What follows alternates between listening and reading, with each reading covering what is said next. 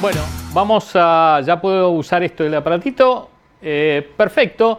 Vamos a mostrarle, primero en Argentina queremos decirle algo, trataron de entender, los, los argentinos saben que de qué estamos hablando, pero los de afuera, hay un mercado oficial y un mercado no oficial. El cerdo, eh, cuando lo fainamos, nos damos cuenta que la piel es blanca, el cerdo siempre es blanco, pero en Argentina tenemos cerdo blanco y cerdo negro. ¿Qué significa cerdo negro? Que no pasa por un mercado oficial. Razón por la cual los números que vamos a ver acá en este, este gráfico incluyen los blancos y un 17% negro que algunos dicen que puede llegar hasta un 30%, por eso las diferencias entre datos oficiales y los datos que voy a presentar yo acá. Partimos del 2002 con una producción eh, muy baja, eh, fue uno de los, un año muy complicado, si nos fuéramos un poquito más atrás, en el año 99 el 70% de lo que consumían los argentinos venía por importación, o sea que era una situación catastrófica. El 2002, como ya Carlos Andrés comentó, hubo una explosión eh, económica, salimos de una convertibilidad y, nos golpeamos de una forma muy especial. Eh, y en ese momento la producción fue muy baja, 136 mil toneladas, y llegamos a lo que cerramos el año pasado, en 2021, con arriba de 800, casi 850 mil toneladas. Ese es un crecimiento de 6,21 veces en 20 años. Es un crecimiento espectacular. Y si tomamos los 10 años, o sea, partiendo del 2011 hasta el 2021, eh, el crecimiento es de 2,47, 2,5 veces crecimos. ¿Esto qué nos, para qué nos sirve? Para saber que en este crecimiento que hemos hecho podemos proyectar el futuro. Ahora vamos a ir a, qué es lo que está pasando en, este momento. Y, cuando uno analiza un poco el tema del margen bruto, eh, tenemos un promedio acá, 2012-2009, de casi el 20% de margen bruto en dólares eh, que gana un productor porcino. Hay meses que gana más, hay meses que gana menos y hay meses que pierde pero el promedio del 2012 da 20%. Y si uno lo eleva al 2002, cuando toma 20 años de proceso, ese promedio es del 17%. O sea, fue un sector que tuvo un margen bruto, una rentabilidad positiva. Acá eh, vemos que durante el año eh, se va cambiando esas variables. Nosotros acá incorporamos no solamente la variable mes a mes, sino también incorporamos la variable de la suma de los últimos 12, 12 meses para marcar un poco más no los efectos que se, que se dan en un mes determinado, sino en la, en la, rentabilidad. Pero todos están relativamente cerca de esto. Por supuesto, esto lo estamos viendo hasta febrero de este año. Hoy, en marzo, cuando veamos los números de marzo, van a ser distintos, va a bajar la, rentabilidad, el margen bruto del negocio. Eh, en las exportaciones porcinas, eh, bueno, Argentina empezó con un proyecto de exportación muy interesante en el 2015 que se vio, llegó al éxito en el 2020 con una exportación de casi 42.000 toneladas, 3.500 toneladas por mes. Eh, fue un número espectacular. El año 2021 alargamos el primer semestre muy bueno, con exportaciones que llegamos a casi las 7.000 toneladas de exportaciones en el mes de junio y a partir de ahí empezamos a caer de una forma estrepitosa eh, hasta el número de febrero que salió ayer, que hay algunas discusiones si, es cero o no es cero, pero en los datos oficiales figuran cero, eh, que llegamos al piso, o sea, no exportamos absolutamente nada en febrero. Eh, de el año pasado habíamos exportado 3.600 toneladas en, febrero. Es, ¿Esto a qué se debe? Esto es un tema de, de valor de, de la moneda y el, tipo de cambio que hemos quedado descolocados, hemos quedado caros en el mundo para poder eh, vender nuestros productos y hay un mercado interno que es demandante. Con respecto a las importaciones, pasó totalmente al revés de lo que pasó con las exportaciones. Tuvimos, tenemos un promedio en el 2020 de 1.500 toneladas eh, y en el 2021 tuvimos un primer semestre tranquilo y un segundo semestre con cantidades exorbitantes, llegando casi a las 40.000 toneladas el, año pasado. y las perspectivas para este año son malas, porque venimos con 4.000 toneladas los dos primeros meses eh, y nos da un, tema bastante complicado. Y encima traemos eh, mercadería que hay acá. Porque uno puede pensar, bueno, entra la mercadería, se importa porque falta, pero entra la mercadería y el precio al público subió en febrero, no bajó. Lo que sí se complicó es la colocación de los animales y el precio que se mantuvo fijo en los últimos cuatro meses, tres meses y medio. Eh, y lo que estamos viendo es que no solo eso, que el precio se mantiene fijo, sino está aumentando el peso de faena.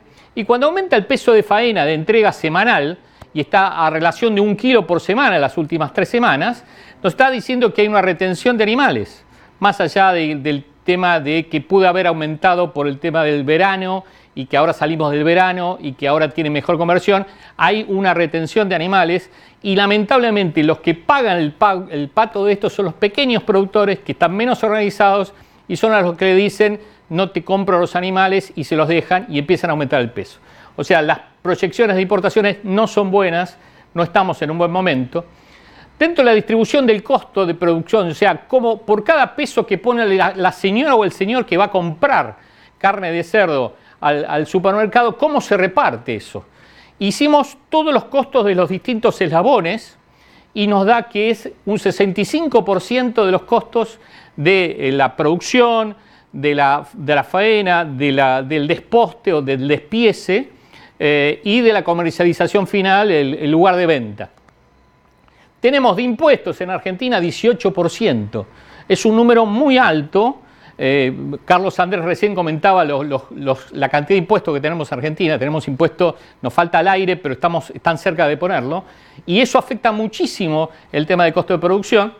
Después, lo que queda al productor es apenas un 8,4%. Lo que queda al que desposta y el que hace el despiece del animal es un 3,4% y lo que queda al que vende el producto es un 6,3%. Fíjense que el productor tiene un 8 y el que vende tiene un 6. Ahora, el productor tarda 6 meses en hacer un cerdo y el que vende tarda 48 horas en vender lo que tiene. Entonces ahí vemos un desfasaje que se había solucionado hace un año y medio atrás pero ahora se volvió a desfasar porque está aumentando el precio al público y no se está trasladando el precio que se le paga al productor. Eh, relación del precio del cerdo con el novillo en pie y el porcentaje de, diferencia. Nosotros acá en Argentina somos carnívoros, o sea, es imposible no pensar en un argentino que coma carne. Nacimos comiendo carne y cuando hablamos de carne, que creo que pasa en toda Latinoamérica, se habla de carne vacuna. También empezamos a consumir carne de cerdo. Nosotros en la década del 90 consumíamos aproximadamente 90 kilos de carne vacuna y hoy estamos en 48 kilos de carne vacuna. En la década del 90 consumíamos unos 12 kilos, 13 kilos de carne de pollo, carne aviar, y hoy estamos en 46, 48 kilos. Y el cerdo, que apenas se consumía medio kilo en la década del 90, hoy estamos cerca de los, 21, de los 20, 21 kilos eh, totales, de los cuales la carne fresca son 18 kilos y medio. O sea, tenemos un crecimiento importante. Pero una relación que teníamos era que el cerdo en pie en Argentina salía más caro vivo que el ganado vacuno. Eso empezó a cambiar.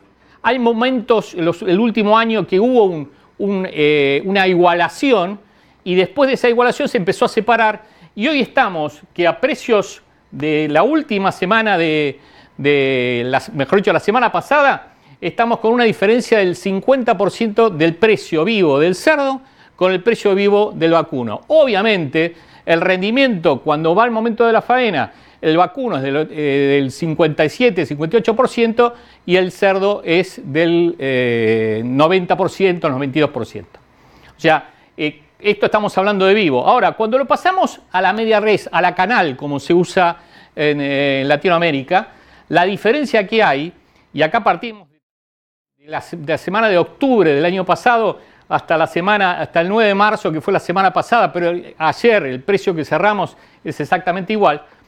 Pasamos que la media res, cuando se le vende al carnicero, cuando se le vende al que vende último el, producto, había, salía un 43% más barato la carne de cerdo, la media res de cerdo que la media res vacuna. y ahora llegamos a una diferencia del 90% más barata la media res del cerdo que la media res vacuna.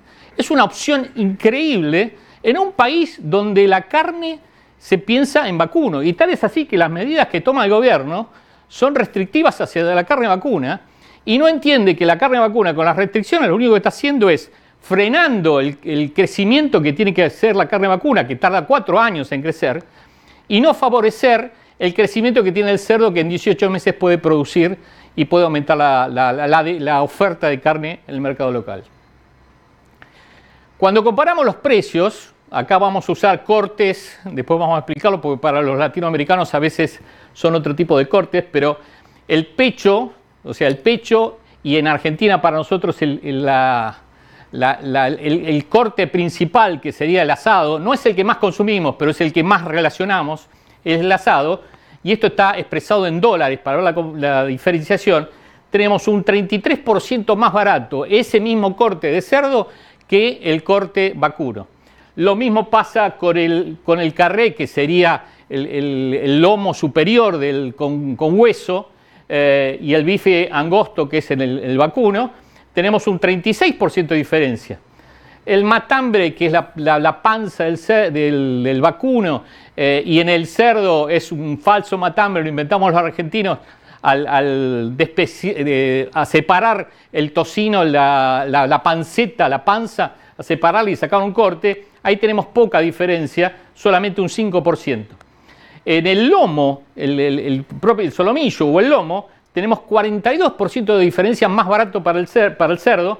En la paleta, un corte, la pata delantera del cerdo, que es un corte barato, es un corte para hacer guisos, es la forma que más se consume en el mundo la carne de cerdo, tenemos una diferencia del 52%. Y en el otro corte que para nosotros en Argentina es muy importante, que es la cuadrada o la pulpa, que sirve para hacer el plato que sí más consumimos los argentinos, que es la milanesa, tenemos una diferencia del 36%. Razón por la cual cuando la gente va a la carnicería, tiene una diferencia muy interesante que promete, eh, o sea, le sirve para un bolsillo tan flaco como tenemos los argentinos en estos momentos.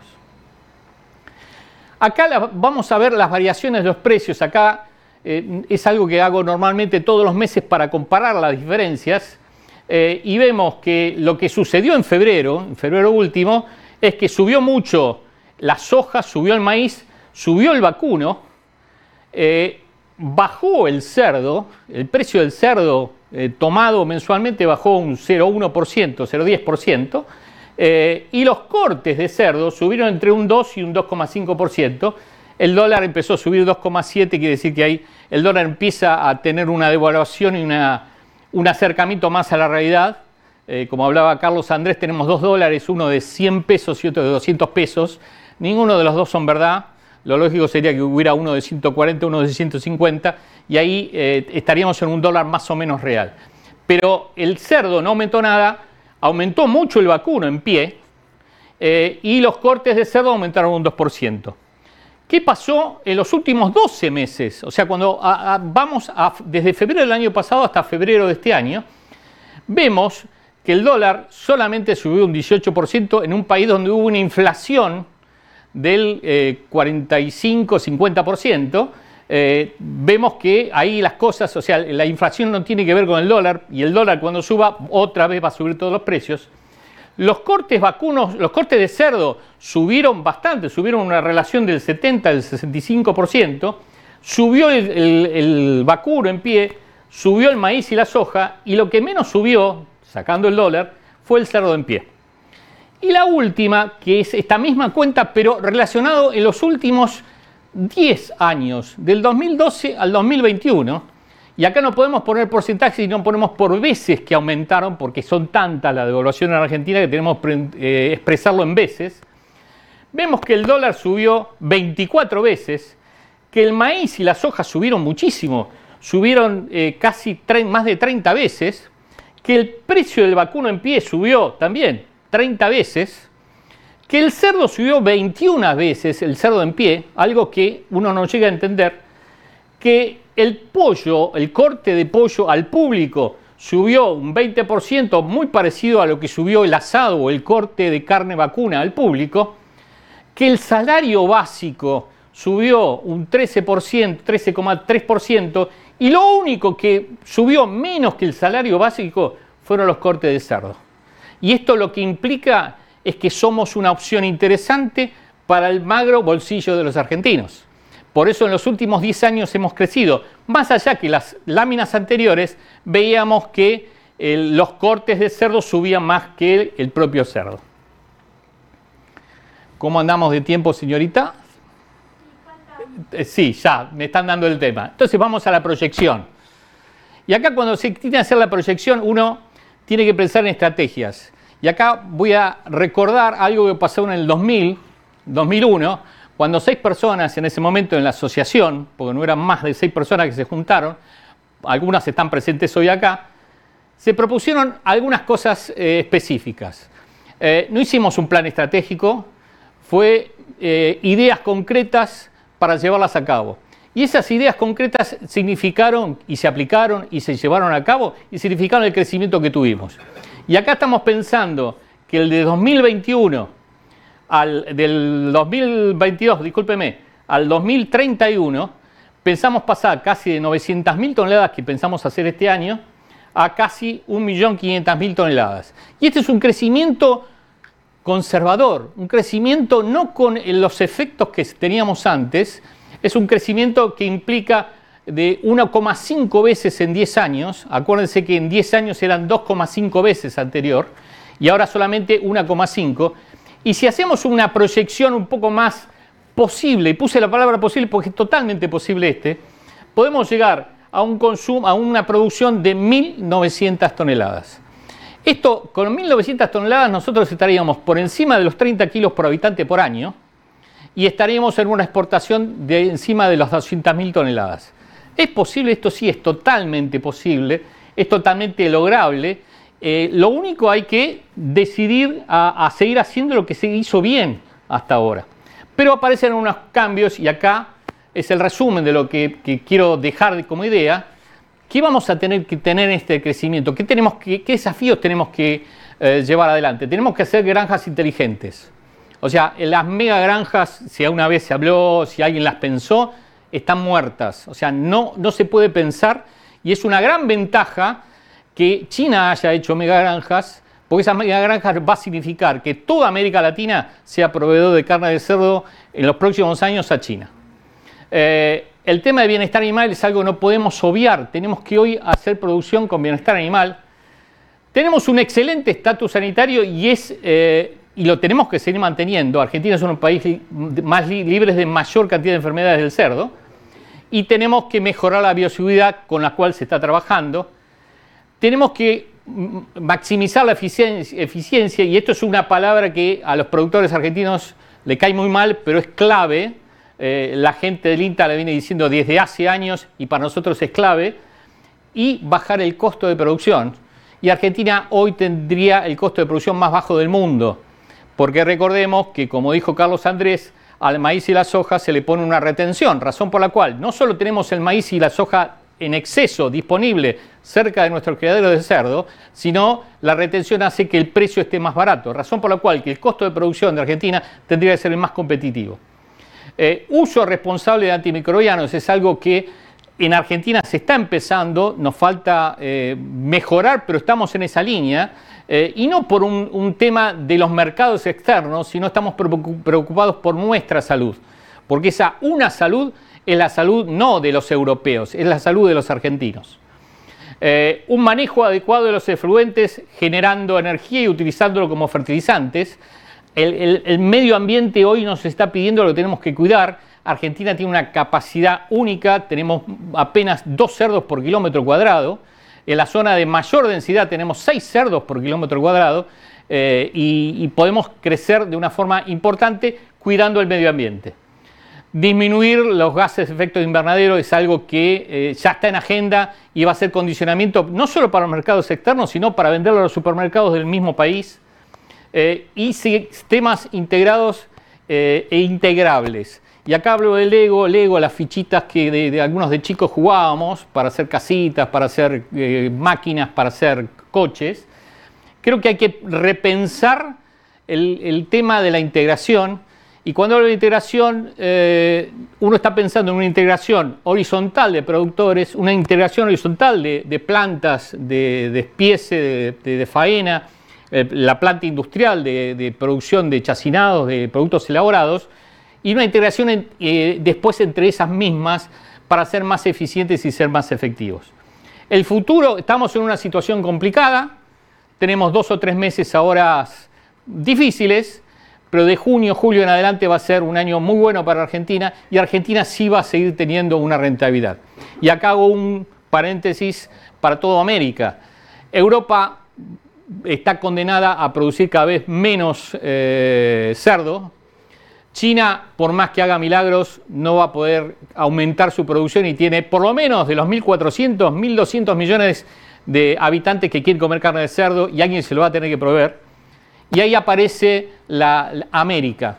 Y América tiene todas las condiciones para ser proveedores de proteína animal, no solamente de, carne de cerdo, sino de proteína animal. Y este es un mensaje para nuestros amigos que nos están mirando. Bueno, acá terminamos ya con, la presentación de Carlos y la mía. Agradezco la, cordialidad de Carlos Andrés y agradezco a la gente de 333 que nos haya permitido eh, expresar esta, esta situación del país.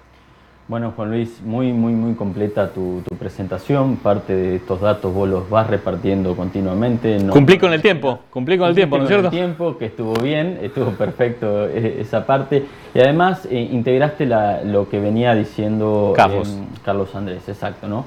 Eh, no sé si hay alguna pregunta, Micaela, para, para que, del público para hacerla Juan Luis. Podemos ir haciéndosela. Sí, sí, sí hay. Bueno, Matías Villalba pregunta, ¿cuál es aproximadamente la utilidad neta del negocio en Argentina? Promedio histórico.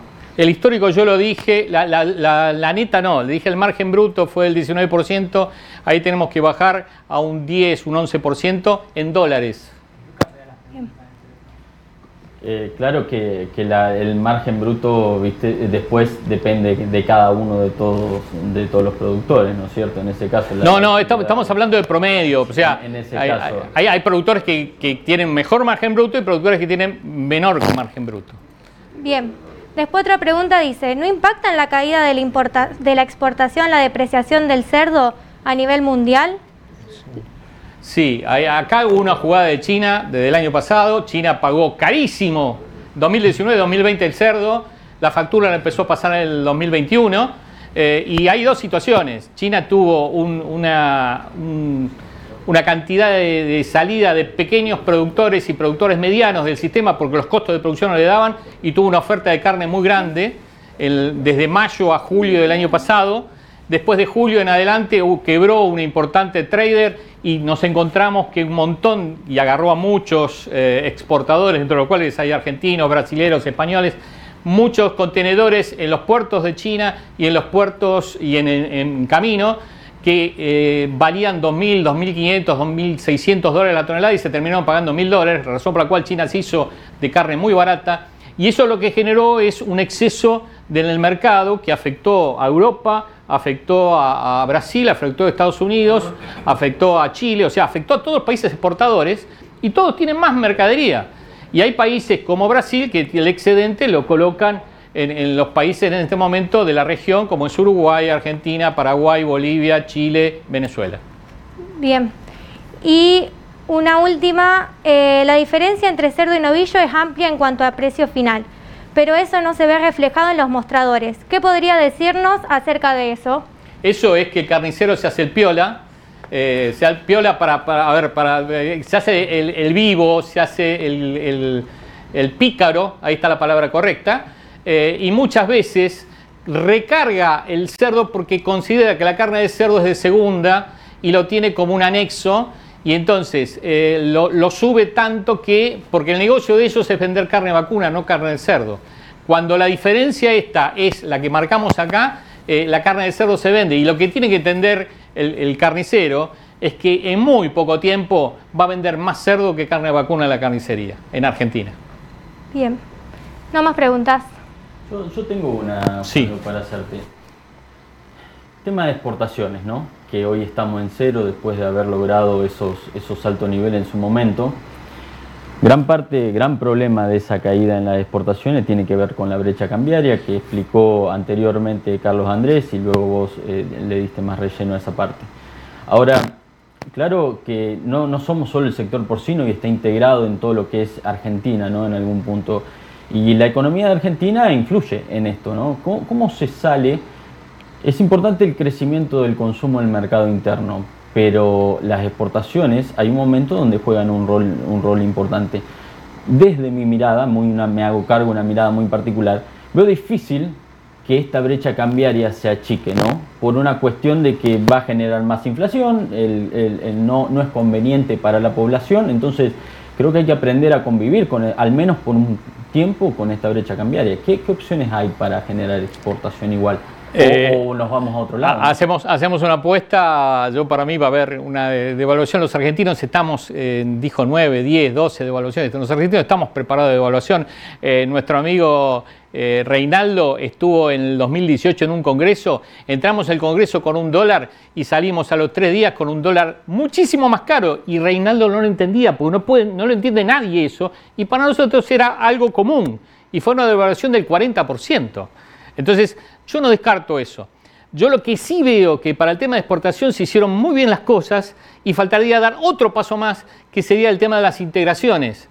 Y en la exportación, el principal mercado es el interno. Entonces la exportación tiene que ser una medida en la cual nosotros manejemos el mercado interno, que, no, que eh, sea para colaborar con el mercado interno. Y la exportación no es de oportunidad, la exportación es de continuidad y creo que fue lo último que le faltó, el último escalón que le faltó, que creo que la experiencia siempre sirve y el argentino muchas veces aprende a los golpes eh, y, después vamos mejorando las cosas. Lástima que nos pegamos golpes, pero yo creo que en la medida que esto se vaya cambiando, Argentina va a ser un exportador y estoy pensando en exportar 200, 250 mil toneladas en el 2030, 2031. O sea, la, tendencia me parece eh, es positiva porque Argentina tiene eh, un costo de producción muy barato, no tiene problema de medio ambiente eh, y, tenemos eh, un crecimiento del mercado local que nos sirve, y yo creo que a toda América le sirve el crecimiento del mercado local para hacer palancamiento de la exportación y la exportación que sea un ítem que no supera el 15, el 20%, que no pase lo de Brasil cuando supera el 30, 35% y que frente a un problema genera un caos interno, pero me parece que en esos porcentajes tiene que ser algo interesante un crecimiento parejo y sostenido en, Así este caso. Perfecto. Bueno, Juan Luis, agradecemos enormemente tu presentación y queremos... Eh, ah, ¿Hay más preguntas? Sí, hay una pregunta más. Bien, a ver. Eh, Matías Villalba pregunta, ¿tienen alguna medida de salvaguardar eh, la exportación de producto de Brasil que viene subiendo de manera significativa? Tenemos algo muy lindo que no siempre nos fue bien, que se llama Mercosur. Y en el Mercosur no podemos hacer absolutamente nada. Eh, entonces, eh, ahí hay, cosas, somos hermanos de los brasileros, hermanos de los paraguayos, hermanos de los uruguayos y hermanos de los chilenos y los bolivianos y de toda América. Pero con el Mercosur no tenemos ninguna herramienta y las veces que quisimos hacerlas no fue mal.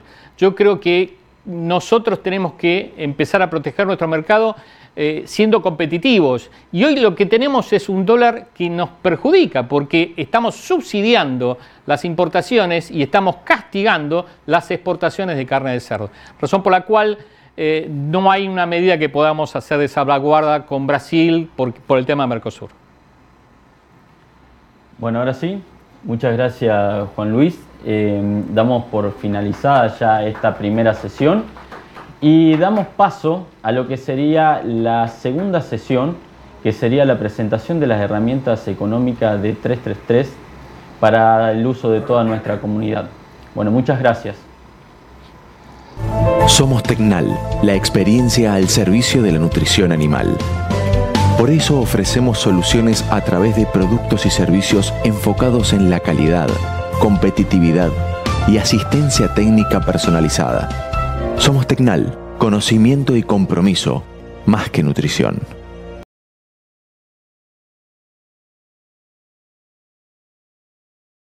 Somos Tecnal, la experiencia al servicio de la nutrición animal. Por eso ofrecemos soluciones a través de productos y servicios enfocados en la calidad, competitividad y asistencia técnica personalizada.